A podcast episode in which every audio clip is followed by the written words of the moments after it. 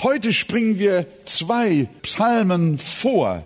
Das ist Psalm 126. Lasst uns gern nochmal aufstehen und äh, diesen so köstlichen Text äh, miteinander lesen. Auch hier wieder ein Wallfahrtslied. Äh, das, so sagt man, haben die äh, Juden gesungen, die Israeliten, wenn sie nach Jerusalem hinaufzogen, deswegen auch äh, anders genannt Stufenlied.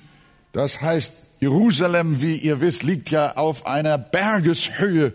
Und wenn man nach Jerusalem will und zu dem Tempel will und nach Zion, wo der Tempel ja gestanden hat, ihr Lieben, dann dürfen wir ja und müssen wir bergauf gehen. Deshalb auch der Ausdruck Stufenlied, hinauf, ein Wallfahrtslied, ein Lobpreislied hin zu den herrlichen Gottesdiensten des Allerhöchsten. Wenn der Herr die Gefangenen Zions erlösen wird, dann werden wir sein wie die Träumenden. Dann wird unser Mund voll Lachen und unsere Zunge voll Jubel sein. Da wird man unter den Völkern sagen, der Herr hat Großes an ihnen getan. Der Herr hat Großes an uns getan. Darüber sind wir fröhlich. Herr, bring unsere Gefangenen wieder zurück, wie du die Bäche im Südland wiederbringst. Die mit Tränen sehen, werden mit Freuden ernten. Sie gehen hin und weinen und tragen edlen Samen und kommen mit Freuden und bringen ihre Gaben. Herr Jesus, wir danken dir für diesen herrlichen Psalm. Bitte bereite unsere Herzen nun, dass sie ein guter Boden seien, auf das, auf den der Same deines Wortes fällt und Frucht und Segen hervorbringt für einen jeden ganz persönlich. Amen. Lasst uns Platz nehmen. Wenn der Herr die Gefangenen Zions erlösen wird, der Psalm spricht von Zions Gefangenen, wiewohl er nicht ausdrücklich sagt, dass es sich um die Gefangenen der babylonischen Gefangenschaft handelt, gehen aber namhafte Ausleger davon aus, dass es so ist. Zum Beispiel auch Johannes Calvin. Er hat ja die ganze Bibel Vers für Vers ausgelegt. Ich glaube, bis auf die Offenbarung. Da hat er sich nicht rangetraut. Vor 400 oder 500 Jahren. Aber ansonsten, ich habe äh, die ganzen Auslegungsbände alle in so einem Block, ja, ich glaube, ist das ein Meter, Meter zwanzig so, oder noch mehr, zwei Meter, ist, ist auch egal. Und es ist wirklich interessant, wenn man so sieht, was Menschen, die Gott gebraucht hat, auch so geleistet haben. Ist gewaltig.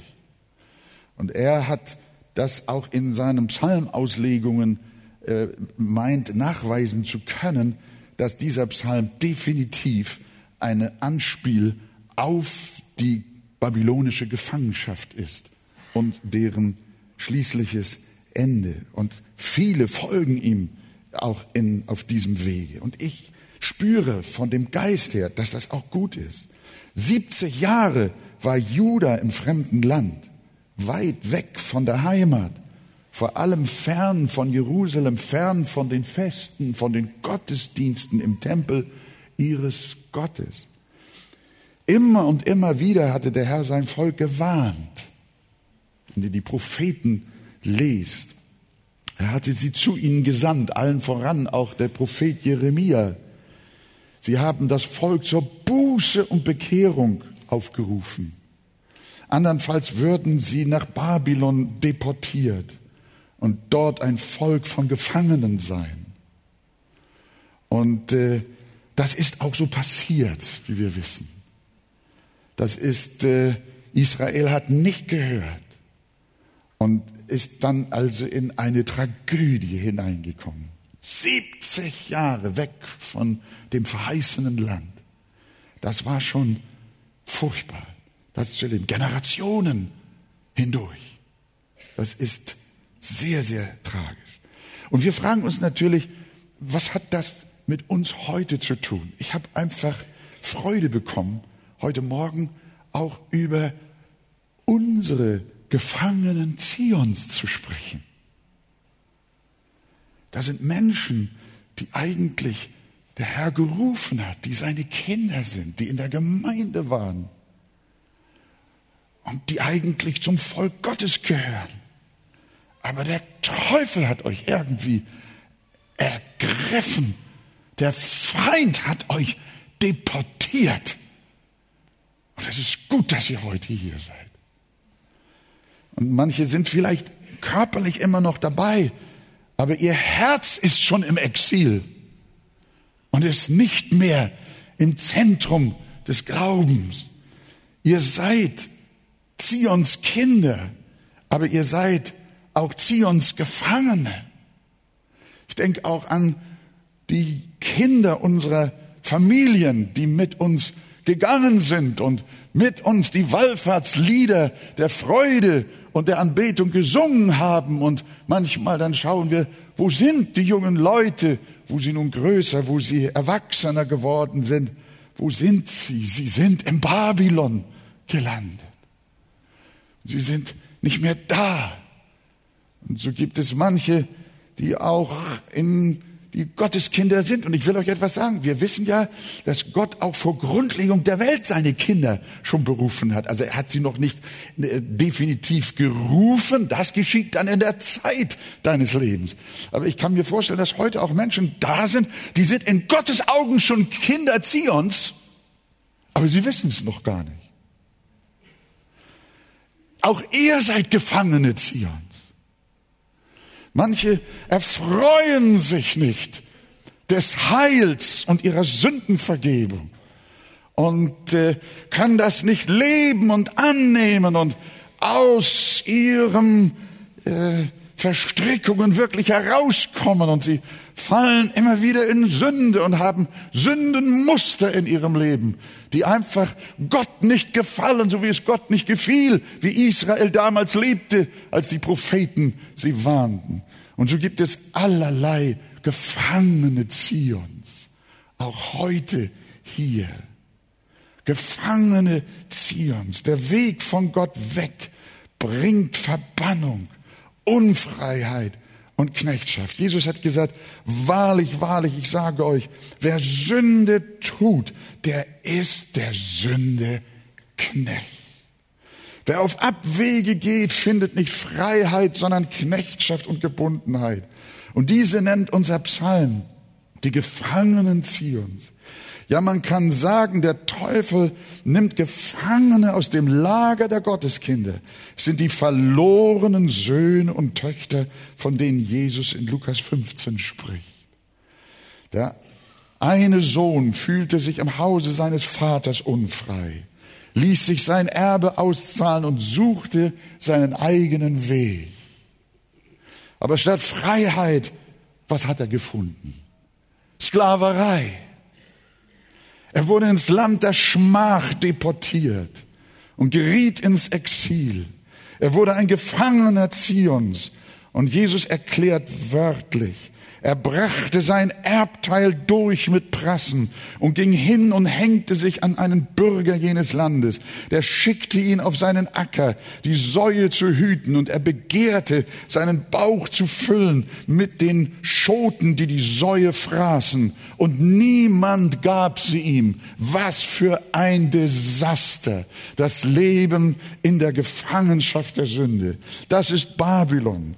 Und nun stell dir vor, dieser Mensch ist ein Sohn des himmlischen Vaters. Ist das so? Ist ein verlorener Sohn des Vaters. Ein Kind Gottes. Ein Gefangener Zions. Was will, will ein Christ durch seine Abwege erreichen? Was willst du als Tochter des Allerhöchsten gewinnen auf den Wegen der Welt? Die, da gewinnt, du gewinnst nur Sucht Abhängigkeit und Sklaverei. Du ruinierst dein Leben. Und die Frage ist, ja, bist du nicht auch ein verlorener Sohn? Bist du nicht auch ein Gefangener Zion.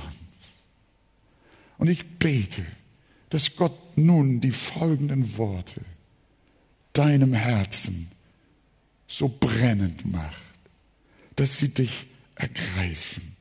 Bist du ein Gefangener Zions durch Pornografie,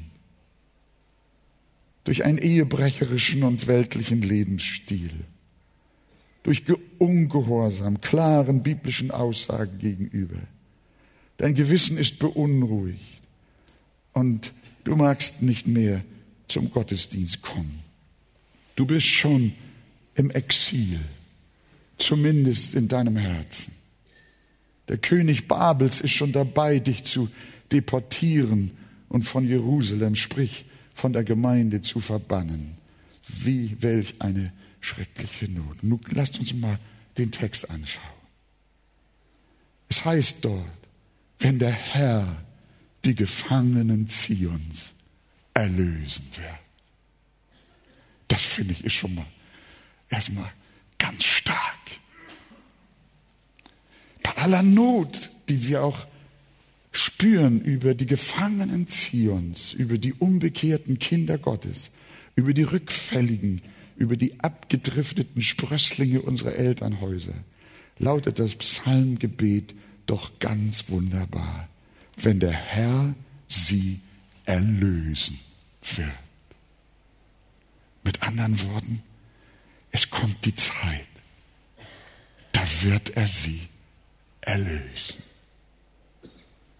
Die Garantie dafür ist wer? Der Herr. Habt ihr gesehen, wie der Text in eurer Bibel genau heißt? Der Lobgesang lautet, wenn der Herr die Gefangenen Zions erlösen wird. Er und kein anderer wird es tun. Sie werden es nicht selber tun. Sie haben weder Willen noch Kraft dazu. Niemand kann sich selbst bekehren, wenn es nicht der Herr tut. In Jeremia 31, Vers 18 stehen die bekannten Worte, bekehre du mich, so werde ich mich bekehren. Niemand bekehrt sich, wenn Gott nicht zuvor sein Herz bekehrt hat. Bekehrung ist immer die Folge einer Wirksamkeit Gottes in unserem Leben. Hier heißt es, wenn der Herr das tut, dann werden die Gefangenen Zions frei. Unsere Hoffnung setzen wir nicht auf die Einsicht der verlorenen Söhne. Ich weiß, ihr könnt mit ihnen reden und reden und reden und reden und reden. Die wissen es sowieso besser. Deshalb setze nicht auf die Einsicht der verlorenen Söhne und Töchter. Wir setzen unsere Hoffnung nicht auf den guten Willen unserer umbekehrten Kinder, sondern wir setzen unsere Hoffnung allein auf den Herrn. Denn das Wort sagt, wenn der Herr die Gefangenen Zions erlösen wird. Und wenn er, wenn er das tut, wenn er sich anschickt, das zu tun, wow, dann passiert was. Wenn der Herr es tut, dann ist es getan, dann wird es geschehen. Und wie geht es weiter? Kommt Leute, rein, springt rein in den Pool dieses herrlichen Psalms. Was passiert dann, wenn der Herr die Gefangenen Zions erlöst. Was passiert dann? So werden wir sein wie. Ja, so werden wir sein wie die Träumenden. Ihr Lieben, wann werden wir sein wie die Träumenden? Wenn der Herr die Gefangenen Zions erlösen wird, wenn er eingreift, dann werden wir überwältigt sein. Wie war es mit den gefangenen Juden in Babylon? 70 Jahre, wir haben schon gesagt, währte das Elend. Eine lange Zeit. Und du kannst auch kaum glauben, dass sich noch etwas ändern wird an deinem Mann, an deinen Eltern, an deinen Kindern, an deiner Frau, an deinem Arbeitskollegen, an deinen Mitmenschen, mit den rückfällig gewordenen. Dieser Zustand hält schon zu lange an, als dass es noch Hoffnung gäbe. Aber wie war es damals zur Zeit der Gefangenschaft? im Babylon. Wie, wie, wie fing die Befreiung an? Hör mal, ganz plötzlich, unvorhergesehen, unvermittelt, unerwartet. Esra 1, schlagt auf. Wir haben keine Bibelstunde, aber es lohnt sich. Und die keine Bibel dabei haben, hört mal gut zu. Ich verkürze den Text etwas, damit wir etwas Zeit gewinnen. Da heißt es, im ersten Jahr des Kyros, des Königs von Persien, also Babylon, erweckte wer? Der Herr, den Geist des Kyros, des Königs von Persien, dass er in seinem ganzen Königreich mündlich und auch schriftlich verkünden ließ. So spricht Kyros, der König von Babel. Der Herr, der Gott des Himmels, hat mir alle Königreiche der Erde gegeben und er hat mir befohlen, ihm ein Haus in Jerusalem, in Juda zu bauen. Was? Dieser Despot, dieser Heide, der hat von Gott gehört, Wer nun unter euch von seinem Volk ist, also Juden, mit dem sei sein Gott und er ziehe hinauf nach Jerusalem in Juda und baue das Haus des Herrn, des Gottes Israel. Und jetzt, Vers 5. Da machten sich auf die Häupter der Sippen aus Juda und Benjamin und die Priester und Leviten, alle, deren Geist Gott erweckt hatte, um hinaufzuziehen und das Haus des Herrn zu Jerusalem zu bauen. Das war nach einer 70-jährigen Dürre und Trockenheit wie ein warmer, herrlicher, früh Frühlingsregen, ihr lieben Geschwister. Israels Situation war im Handumdrehen verändert. Und wie fing alles an? Im ersten Jahr des Kyros, des Königs von Babel, erweckte der Herr den Geist des Kyros, des Königs von Persien. Und er sagt zu ihnen, geht nach Hause. Denn Gott euer Gott hat es mir gesagt. Und er hat zu mir gesprochen. Ich muss ganz ehrlich sagen, das hat mich tief bewegt. Ganz plötzlich. Und unerwartet war Gottes Stunde da. Und so wird der Augenblick der Befreiung ganz unvermittelt kommen, sodass wir es nicht fassen können, dass wir sein werden wie die Träumenden. Ich erinnere mich noch sehr gut an die Wiedervereinigung. Ihr werdet das auch noch in Erinnerung haben. Gorbatschow hatte ja ein großes Malzeichen an seiner oberen Stirn. Christen erwarteten von ihm nichts Gutes. Es gab sogar Prophetien, deswegen sage ich immer, Prophetien muss man dringend, dringend prüfen, und zwar an dem Maßstab der Heiligen Schrift.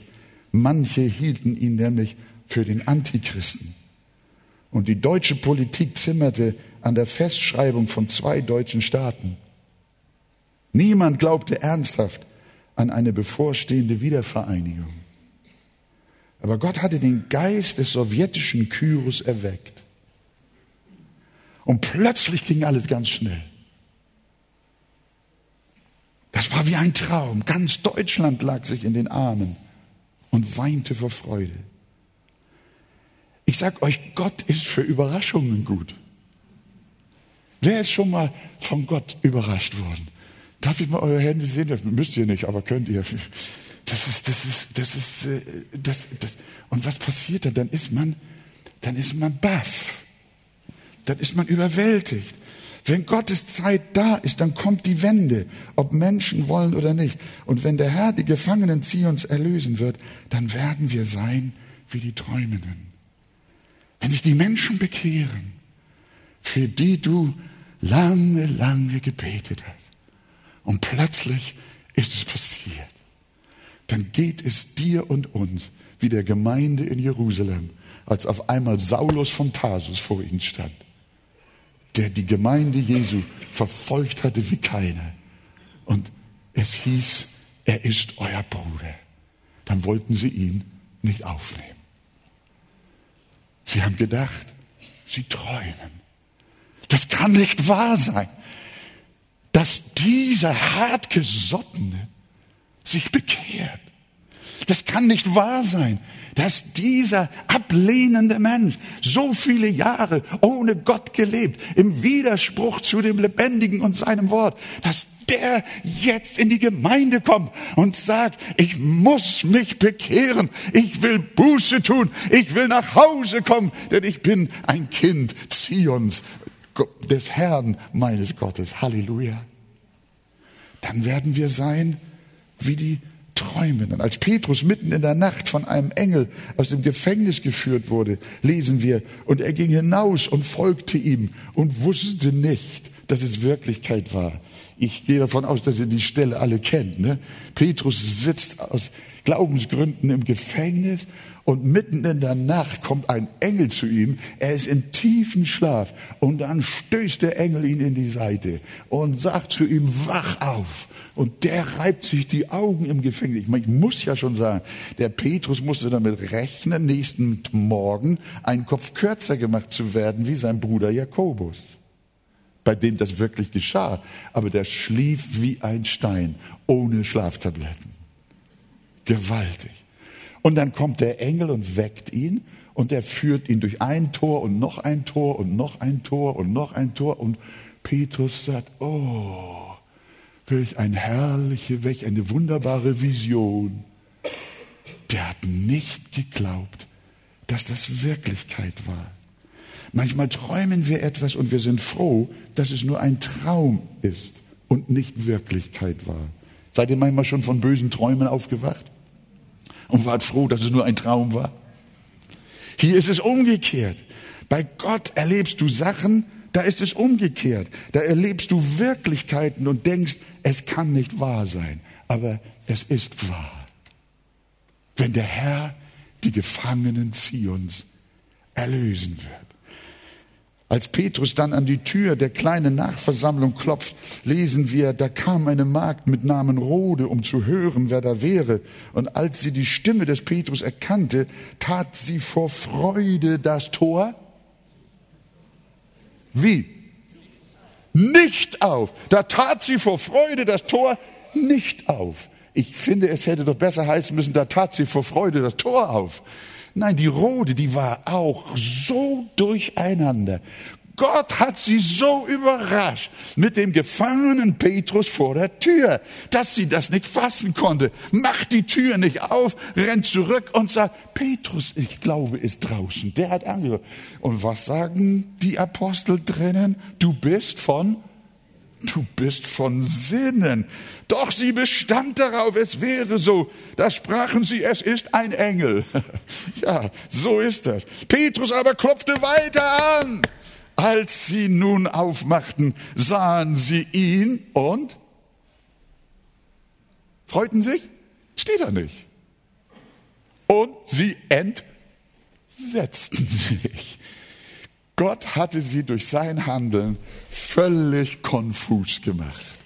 Und ihr Lieben, das habt ihr alle in irgendeiner Weise schon erlebt. Sie waren alle, als ob sie träumten. Gott tut so große Dinge, dass sie uns wie ein Traum erscheinen. Als die Brüder Josefs von ihrem Besuch in Ägyptenland zu ihrem alten Vater Jakob zurückkehrten, sprachen sie zu ihm, Josef lebt noch und ist Herr über ganz Ägyptenland. Erzählen Sie, ihr wisst, der Vater Jakob, der hat getrauert um seinen Sohn Josef.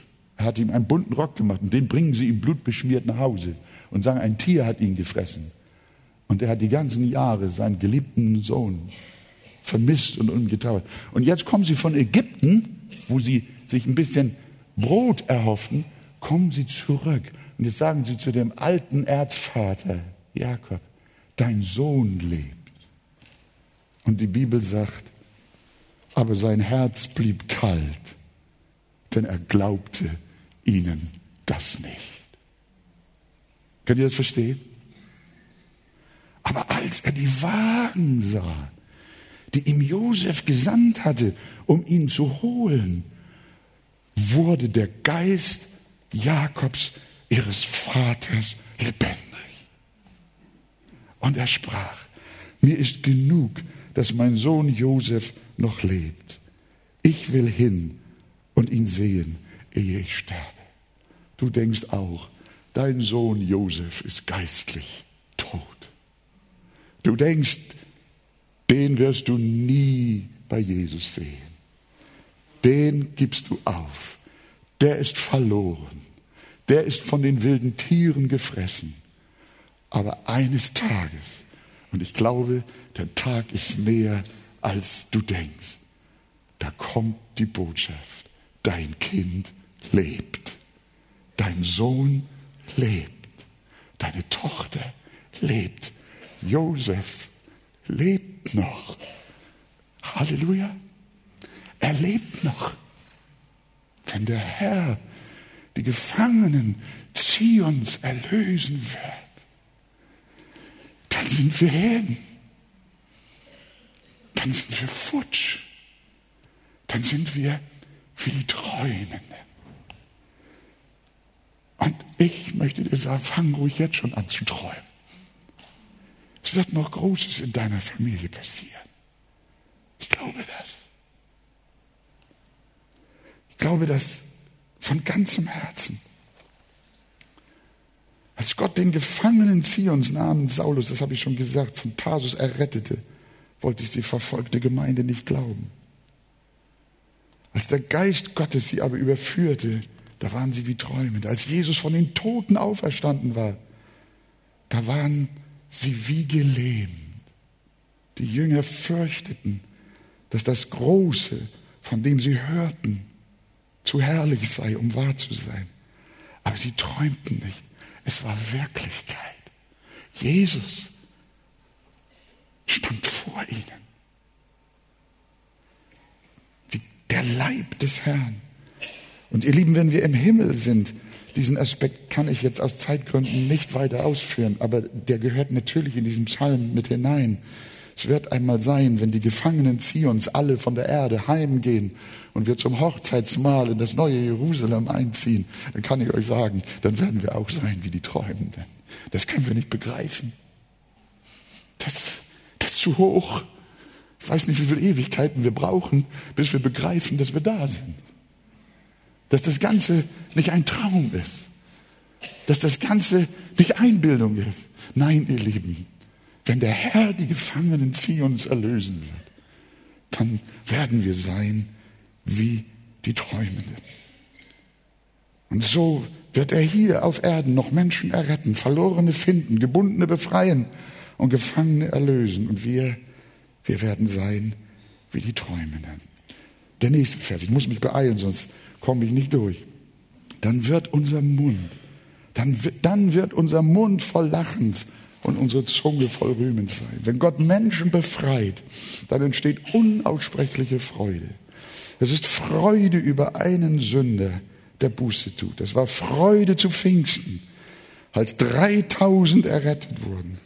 Und wir wissen, dass schon die ganze Pfingstgeschichte so gewaltig war und Gott wirkte, dass ihnen die Worte fehlten und ihr Mund war voller Lachen und sie priesen Gott in anderen Sprachen. Ihr kennt diesen wunderbaren Pfingstbericht. Auch wir werden immer wieder gefragt, glaubt ihr, dass es noch die Zungenrede gibt? Ich sage, natürlich gibt es sie. Das steht doch in der Bibel. Ja, das glauben wir. Allerdings glauben wir auch, dass der Heilige Geist die Gaben zuteilt, wie er will. Und dass die Lehre über die Souveränität Gottes nicht durch äh, irgendwelche anderen Bibelworte aufgelöst wird. Die Bibel widerspricht sich nicht sondern Gott handelt auch in der Zuteilung der Gaben, wie er will. Paulus lehrt uns auch, dass die Zungenrede ohne konkrete Auslegung nicht für die Versammlung gedacht ist. Aber für sich persönlich spricht er mehr in Zungen als alle anderen. Ich verstehe ihn sehr gut. Denn wenn wir die überwältigenden Wunder der göttlichen Gnade sehen, dann können wir nicht an uns halten dann füllt sich unser Mund buchstäblich mit Lachen und unsere Zunge mit Rühmen. Sei es in anderen Sprachen oder sei es mit verständlichen Worten. Auf jeden Fall wird da, wo das Herz voll Jauchzen ist, die Zunge geläufig. Wir werden sein wie die Träumenden, unser Mund wird voll Lachens und unsere Zunge voll Rühmens sein. Und was sagen sie dann? Der Herr hat Großes an uns getan. Das sind wir fröhlich. Ja, der Herr hat Großes an uns getan. Wenn wir an den Weg denken, den der Herr auch mit dieser seiner Gemeinde zurückgelegt hat, sind wir wie Träumende und unser Mund ist voll, voll Lachen. Zwölf Flüchtlinge aus dem Osten, sie kamen quasi auch aus so einer Art Babylon, gründeten in einer Schulklasse da in der Sternschanze die kleine freie Christengemeinde. Sie kamen aus dem Krieg, aus der Flucht, wie Juden aus Babylon. Aber Gott gab Errettung, gab Bekehrungen, Befreiungen. Gott allein weiß, wie viele Seelen aus der Gefangenschaft der Sünde im Laufe der Jahre herausgekommen sind. Einer von ihnen bin auch ich persönlich. Die meisten sind schon im Himmel, im wahren Zion und viele sind noch hier. Aber alles in allem können wir sagen, der Herr hat Großes an uns getan. Er hat Großes an mir getan, an meiner Frau, an meiner Familie, an der Gemeinde, an der Mission. Er hat Heil und Rettung gegeben. Und manches Mal lagen wir anbetend im Staube und konnten unsere Tränen nicht halten vor Überwältigung dessen, was wir an Gnade erfahren haben im Laufe der 40, 50 Jahre, die wir auch mit dem Herrn gehen dürfen, zusammen mit euch. Und dann kommt mir immer das Wort des David in den Sinn, der den Herrn angebetet und gesagt hat, wer bin ich, Herr, o oh Gott, und was ist mein Haus, dass du mich bis hierher gebracht hast. Und wir haben es vorhin in dem Lied gesungen, Herr, du hast Großes an uns hier getan. Auf Christen stimmt ein Loblied an. Aber jetzt, eben ist da noch Jubel, eben noch Lachen und Rühmen über die große Befreiung der verschleppten Zions. Da erinnern Sie sich, dass neben den bereits heimgekehrten aber immer noch viele im Exil sind. Und jetzt auf einmal kippt der Psalm. Schaut mal rein. Auf einmal kippt er. Wenn der Herr die Gefangenen Zions erlösen wird, Oh, er hat uns erlöst. Oh, wir sind wie die Träumenden. Unser Mund ist voll Lachens. Unsere Zunge ist voll Rühmens. Oh, er hat Großes an uns getan. Und auf einmal, wie heißt es dann in Vers 4? Herr, bring unsere Gefangenen wieder zurück, wie du die Bäche im Südland wiederbringst. Sie flehen um Befreiung derer, die noch in der Fremde sind. Nun kehrt sich ihre Freude in heißes Flehen. Mittagsland. Bringe wieder die Bäche. Bringe wieder die Gefangenen. Unsere, die noch da sind, die noch verblieben sind. Bringe sie wieder. Wie denn? Wie du wiederbringst die Bäche aus dem Mittagsland. Wer von euch war schon mal in Israel? Kennt ihr die Wüste Negev? Südlich von Juda?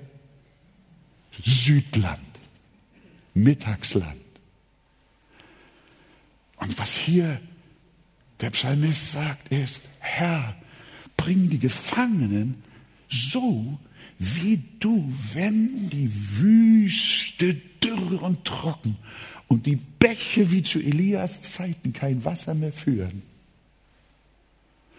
bring du, so wie du plötzlich den Regen über die Wüste bringst, wie dann auf einmal im Handumdrehen die, die trockenen und leeren Bäche sich mit Wasser im Südland in der Mittagssonne legen, füllen und überfließen und das ganze Land überfluten. Herr, bringe die Gefangenen Zions, die noch übrig geblieben sind, bringe sie so zurück, wie du die Bäche wiederbringst aus dem Südland, aus dem Mittagsland, aus der Wüste Negev. Es ist so stark, diese Texte zu sehen, wie, wie gleichnishaft, wie voller Botschaft sie sind. Und was sie eigentlich erflehen ist, dass nämlich so wie der äh, Regen im nahenden Herbst kommt und das in solchen Mengen, dass im Handumdrehen die Bäche sich mit Wasser füllen und überlaufen, das ganze Land überschwemmt wird das trockene Land hält im Nu Wasser und Leben. Und das Gebet, Herr, bringe wieder unsere Gefangenen, wie du die Bäche wiederbringst im Südland. Wenn Gott Befreiung gibt, dann wirkt sich das genau so aus. Dann wird das Land überflutet mit Wahrheit und Seelen werden frei. Wisst ihr, ich war ja mit John Piper äh, auf seinen Wunsch hin, äh, einen Tag nach der E21-Konferenz noch in der Lutherstadt äh, Wittenberg. Das wollte er und seine Begleitung gerne sehen. Und nun suchten sie jemanden, der mit ihnen fährt. Und dann, ich war auch noch nie da.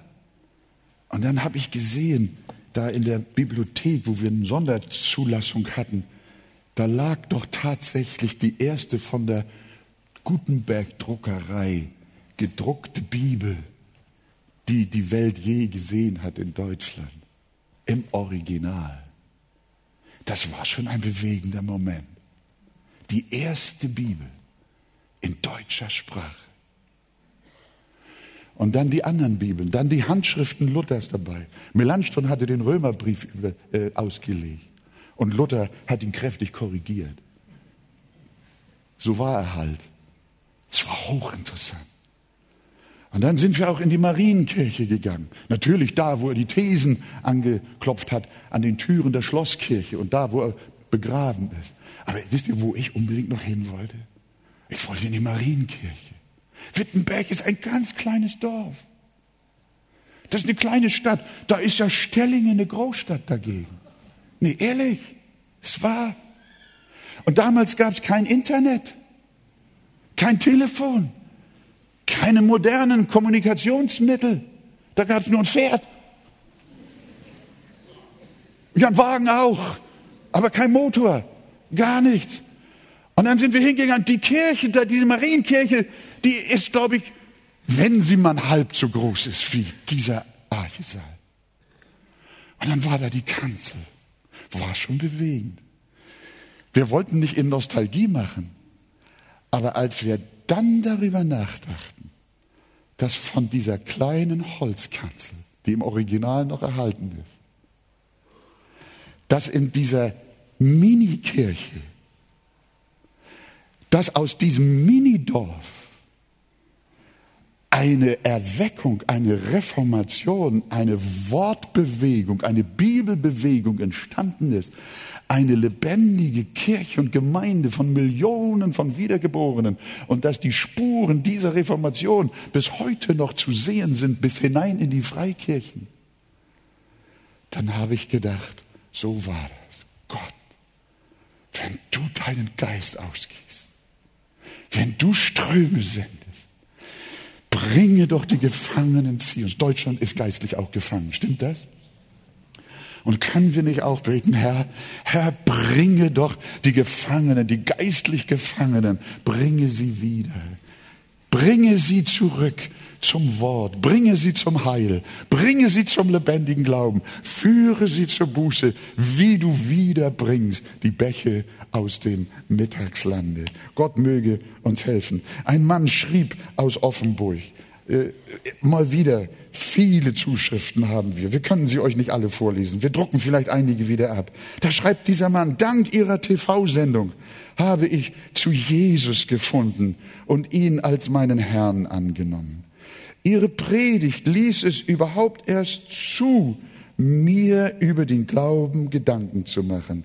Das ist ein Wunder. Und jetzt Achtung, denn ich sitze hier im Gefängnis wegen schwerer Körperverletzung.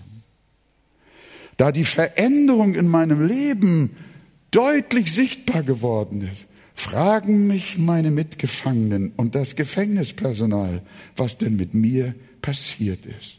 Und so kann ich nun an diesem Ort Jesus dienen. Ich sitze hier an der Quelle des Bösen.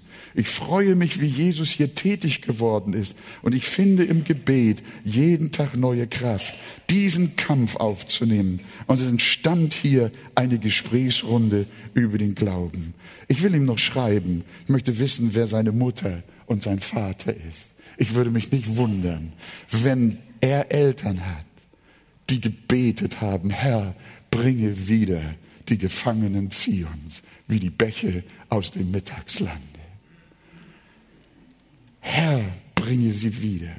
Unser Flehen gilt auch den verlorenen Söhnen und Töchtern, unseren Familien. Und wir beten und flehen genau dieses Gebet.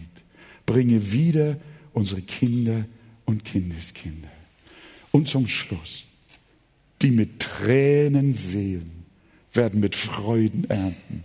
Sie gehen hin und weinen und streuen ihren Samen und kommen mit Freuden und bringen ihre Gaben. Was bedeuten diese Worte? Sie sagen uns, liebe Schwester, lieber Bruder, liebe Mutter, liebe Ehefrau, lieber Vater, liebe Mutter, betet weiter für die Euren. Ringt weiter um die Gefangenen Zions. Schaut nicht auf die Umstände. Schaut nicht danach, wie tief die Euren abgerutscht sind. Menschlich gesehen scheint es unmöglich, dass sie eines Tages aus Babylon heimkehren und zurück ins Reich Gottes kommen. Aber bei Gott sind alle Dinge möglich. Darum, auch wenn ihr weint, hört nicht auf zu sehen, zu den Samen auszustreuen in eurer Ehe, in eurer Familie und Verwandtschaft, am Arbeitsplatz, in der Schule, an der Uni, die mit Tränen sehen. Du könntest geneigt sein, wegen deiner Tränen und deines Unglücks aufzuhören mit dem Sehen. Nein, obwohl du weinst, fahre fort, den Samen auszustreuen werde das nie vergessen als Kind. Das war kurz mein, bevor mein Vater starb und in Ewigkeit ging und ich mich auch bekehrte. Es war schon spät abends und irgendwie musste ich, war schon im Bett, musste noch mal wieder runter aus meiner kleinen Kammer.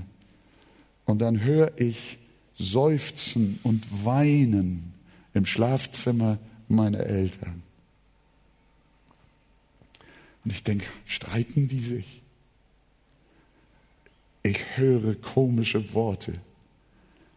Und ich, neugierig wie ich bin, ich schaue durch das Schlüsselloch ins Schlafzimmer meiner Eltern. Dafür müsste ich mich heute noch schämen, dass ich das gemacht habe. Ich musste gucken, was da los war. Es war so sonderbar. Und wisst ihr, was ich sehe? Ich sehe auf der gegenüberliegenden Seite, wie meine beiden Eltern, Vater und Mutter, an ihrem Ehebett knien. Und in dem Moment, als ich da reinschaue, höre ich meinen Vater beten. Gott, lass Wolfgang nie verloren gehen. Und meine Mutter seufzt, Amen. Und nochmal rette seine Seele. Du weißt um die Versuchungen im Teenageralter. Bitte rette seine Seele. Und sie seufzen und sie feinden. Ja, das war so. Sie haben mit Tränen gesät. Und ich bin weggegangen, wieder mein Zimmer. Ich konnte nicht einschlafen. Konnte das nicht vergessen, bis heute nicht. Da war ein Samen in mein Herz gefallen. Gott hat etwas getan. Luther in seiner Übersetzung, obwohl das in dem Text nicht steht, das ist auch wieder der Luther, der hat dann hinzugefügt, sie gehen hin und weinen und tragen edlen Samen. Das sagt der Grundtext gar nicht, aber das ist trotzdem wahr. Nicht? Es ist edler Same. Was ist das für ein Same, den du unter Tränen für deine Familie ausstreust? Mit Weisheit, mit Liebe, mit Geduld, auch zur rechten Zeit. Was ist das? Das ist das Wort Gottes.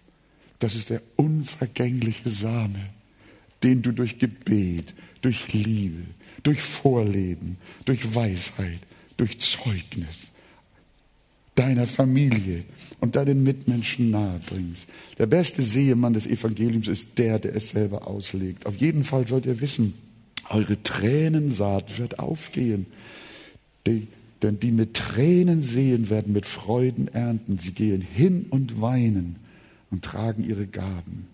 Ich schließe mit einem, einem Bericht, den ich bei Spurgeon gefunden habe. Er erzählt von einem Prediger Nil, der eines Tages unter Soldaten Traktate verteilte. Das kann man heute ja auch vielleicht noch, weiß ich nicht. Einer der Soldaten, der rief dann seinen Kameraden zu, schließt einen Ring um diesen frommen, um Typen. Ich will ihm die Lust, seine Blättchen hier bei uns in der Kaserne zu verteilen, ein für alle Mal tüchtig austreiben. Und da stieß der gottlose Mann lauthals solche furchtbaren und gotteslästerlichen Flüche aus, dass der Prediger zusammenzuckte, sich so sehr erschrak, dass dieser Prediger, dieser Zeuge des Herrn, in Tränen ausbrach. Der kriegt einen Weinkrampf. Mehrere Jahre später trat ein Mann an den Prediger heran und fragte, Herr Nil, kennen Sie mich? Nein, war die Antwort. Da brachte er ihm jenen Vorfall in Erinnerung und fuhr fort. Da brachen sie in Tränen aus. Als ich heimkam, konnte ich diese Tränen nicht vergessen und sie zerschmolzen mein hartes Herz. Jetzt predige ich denselben Jesus, den ich damals verachtete. Sehr komprimiert.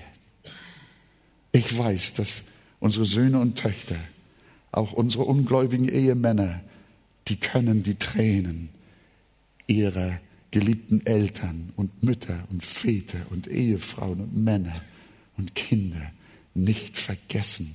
Ihr wisst, dass sie um euch weinen. Ihr wisst, dass sie um euch zu Gott flehen. Und hier haben wir es. Es ist ein Sehnen da. Wenn der Herr die Gefangenen Zions erlösen wird, dann werden wir sein wie die Träumenden. Dann wird unser Mund voll Lachens und unsere Zunge voll Jubel sein. Da wird man unter den Völkern sagen, der Herr hat Großes an ihnen getan, der Herr hat Großes an uns getan. Darüber sind wir fröhlich. Herr, bring, bring unsere Gefangenen wieder zurück, wie du die Bäche im Südland wiederbringst, die mit Tränen sehen, werden mit Freuden ernten. Sie gehen hin und weinen und tragen edlen Samen und kommen mit Freuden und bringen ihre Gaben. Und wir sind alle bei Jesus. In Jesu Namen. Amen.